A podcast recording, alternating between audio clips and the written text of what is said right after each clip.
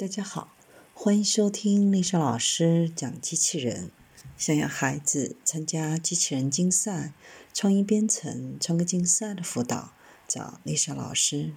欢迎添加微信号幺五三五三五九二零六八，或搜索钉钉群三五三二八四三。今天丽莎老师给大家分享的是人工智能的四大趋势。在二零二零年全球疫情爆发和世界被颠覆之前，人工智能，尤其是人工智能的分支——机器学习，已经在广泛扰乱几乎所有的行业。新冠病毒疫情对我们的行为方式的很多方面产生了影响，但它并没有削弱人工智能对我们生活的影响。事实上，有一点已经变得显而易见。即自学算法和智能机器将在当下抗击这场疫情的战斗中，和我们在未来可能面对的其他事件中发挥重大的作用。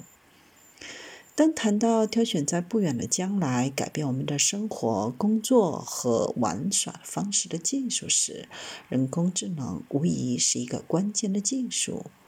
下面我们就来聊一聊重建生活以及重新思考商业战略和优先事项的这一年里，我们可以期待什么？更智能的大数据分析，在当下的这场疫情当中，我们亲眼目睹了迅速分析、解读病毒在全世界传播相关数据的迫切需要。各国政府、全球卫生机构、学术研究中心和业界共同制定收集、汇总和利用信息的新方法。技术进步是这场疫情没有像1918年西班牙大流感那样造成那么多人死亡的主要原因。从医疗技术和医疗标准的进步到通讯技术的进步，使我们能够更快地发现疫情、实施封锁。明年，人工智能将列入使我们能够更有效应对疫情的技术发展清单。目前还在进行开发人工智能解决方案的工作，帮助处理癌症等大量积压的医学问题。这些疾病的治疗因资源被转用于抗击新冠病毒而受到影响。明年可能会看到人工智能在其他许多医疗领域被加速采用，而不再仅仅是应对病毒。通过发展能力，把机器学习解决问题的技术用到这些庞大实时的全球数据集，将更容易发现疫情、跟踪密切接触者，实现更准确的诊断。通过预测病毒未来可能演化的方式，开发更有效和持久的疫苗接种、自动检测和预防。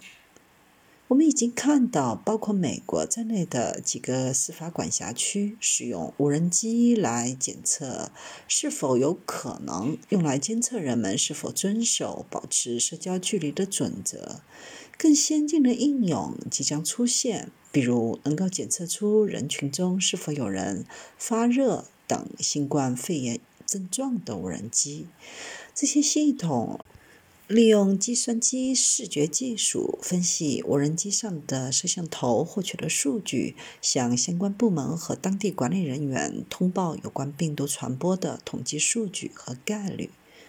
另一个发展领域将是使用面部识别技术，由计算机视觉算法提供动力。面部识别比较有争议的一点是，把重点放在识别个体而非人群中的模式。